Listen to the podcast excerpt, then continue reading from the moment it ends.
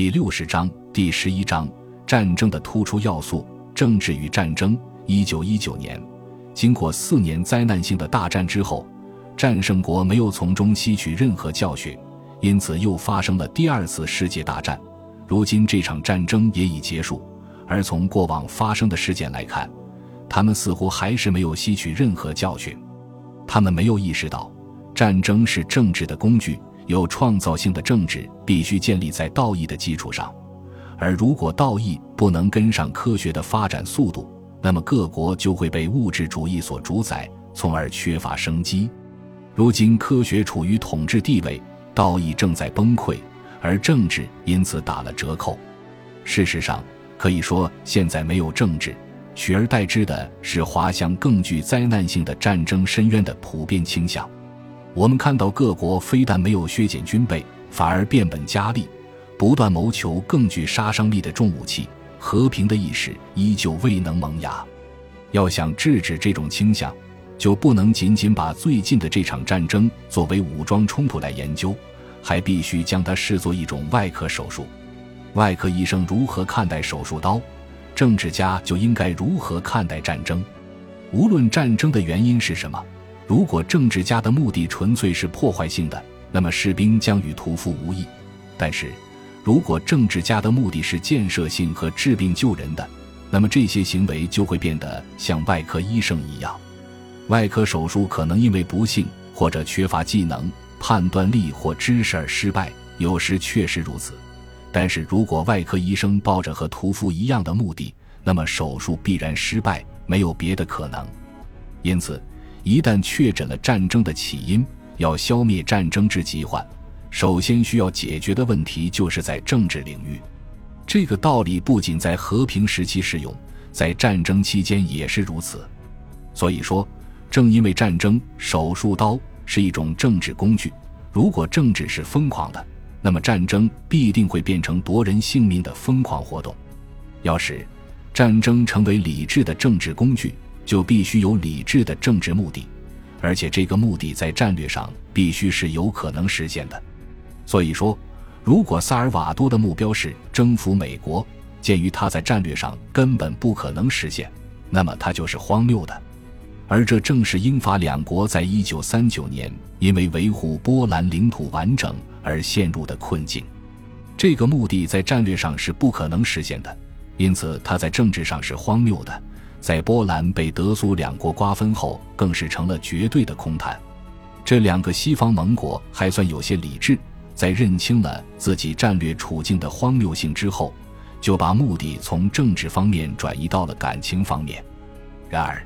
当斯大林吞并过半的波兰领土时，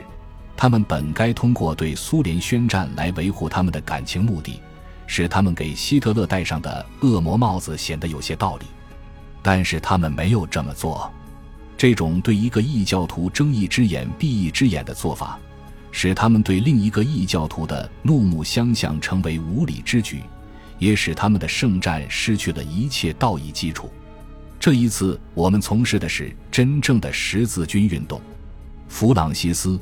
尼尔森先生在他一九三九年十月十一日的日记中这样写道。他与一九一四年开始的那场神圣战争将有很大不同。那场战争相对来说比较容易，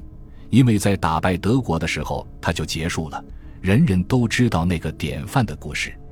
而这场旨在扑灭希特勒主义的十字军运动，则要持续到最后一个想要奴役他人的人被消灭为止。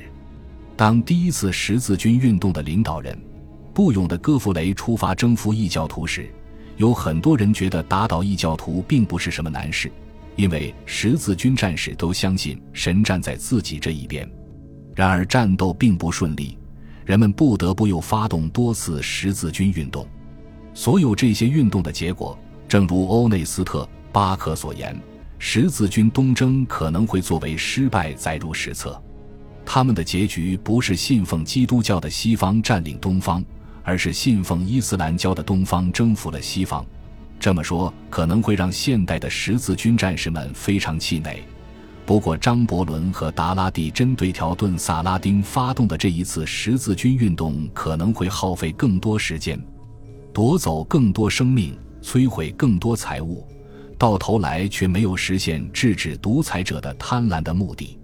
人们应该记住，萨拉丁是直到十二世纪才横空出世的，而在那之前已经有很多他的同类粉墨登场。十字军运动最恶劣的一面在于，十字军的意识形态目标为他们提供了使用各种手段的理由，无论他们是多么卑劣和残忍。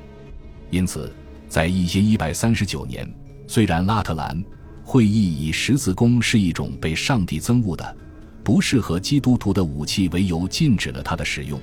并且以革出教门来惩罚违禁者，却批准了用它来对付异教徒。而在三十年战争中，当普通民众在强力的宣传蛊惑下被卷入冲突后，他们由于战争的宗教目的而相信，为了净化或维护真正的宗教，使情况以最凶残的方式杀死敌人是神圣的义务。在第二次世界大战中，我们也观察到了同样的景象。这是一场在信奉不同教条者之间进行的反对异端的战争。因此，以阶级意识形态为理由，苏联在卡廷屠杀了上万名波兰军官，并在他们占领的国家清洗或奴役了数以十万计的资产阶级寄生虫；而德国则以种族意识形态为理由，消灭了数以十万计的犹太人。并将数以十万计的其他人关进集中营。多年来一直猛烈抨击斯大林主义的丘吉尔，在战争期间却采取了别具特色的做法。他把全部强硬个性和旺盛精力都集中用于打败斯大林的头号死敌，在美国的帮助下，为苏联打开了入侵东欧的大门。在一九四二年十一月十日。他一如既往地保持着自己的善变作风，大声疾呼。但是，请让我明确这一点，以免有任何群体产生任何误会：我并不是为了主持清算大英帝国而成为英国首相的。然而，他对希特勒主义的仇恨却在政治和战略领域蒙蔽了他的双眼，使他没有意识到自己的所作所为有可能恰恰起到这样的作用。他破坏了欧洲的实力平衡。从而摧毁了大英帝国赖以建立的根基。失去这个根基后，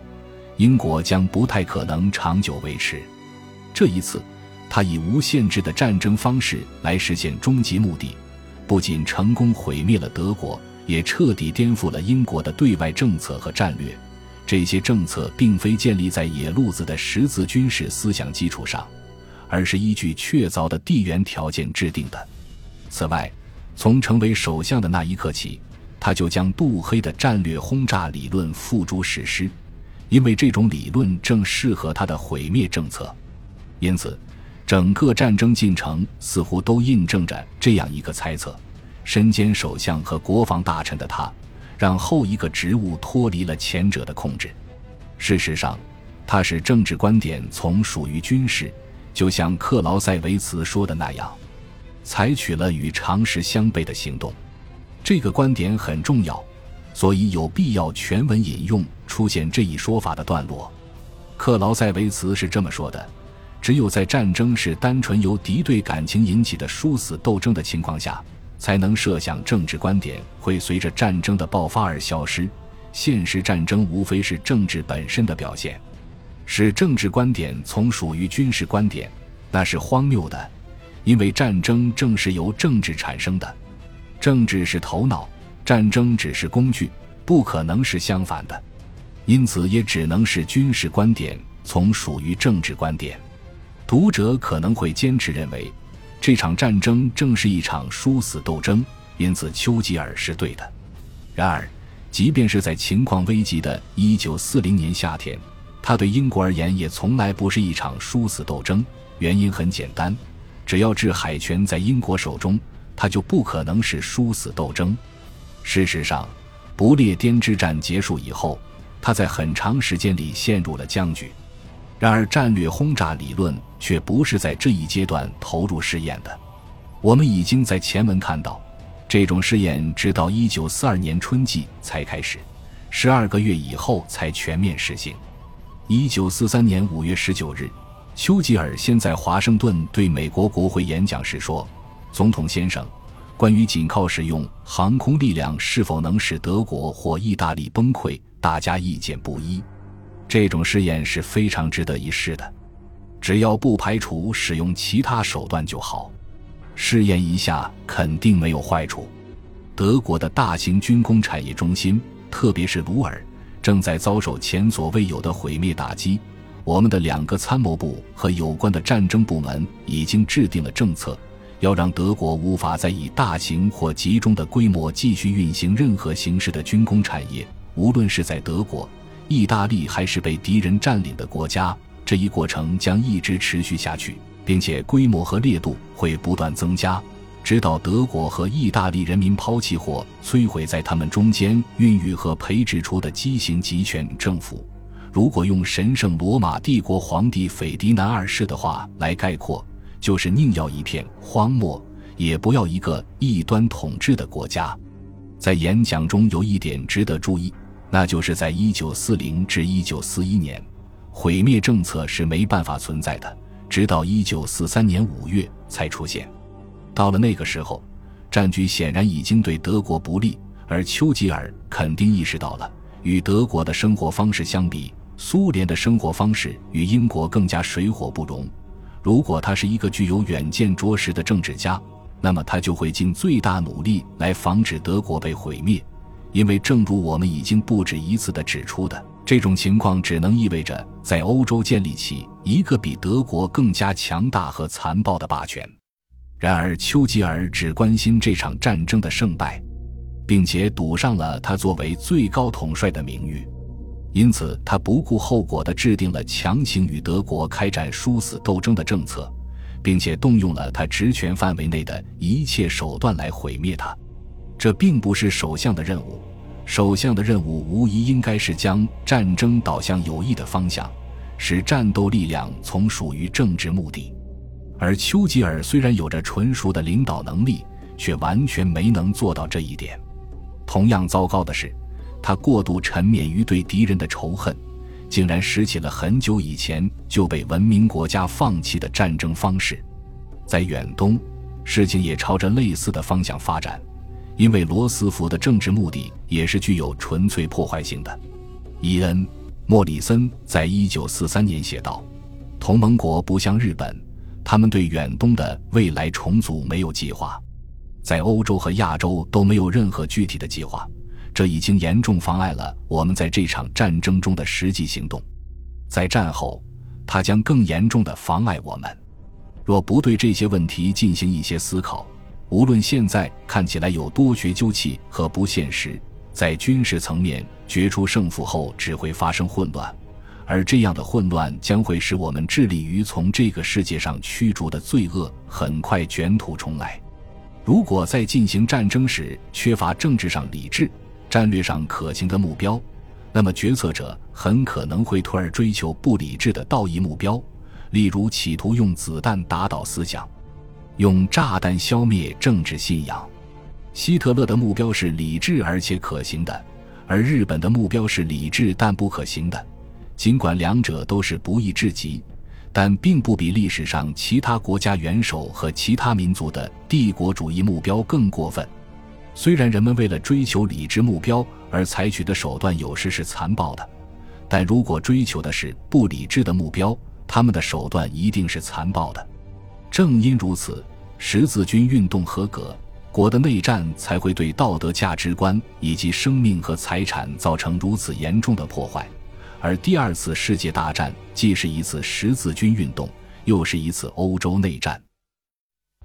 感谢您的收听。本集已经播讲完毕，喜欢请订阅专辑，关注主播主页，更多精彩内容等着你。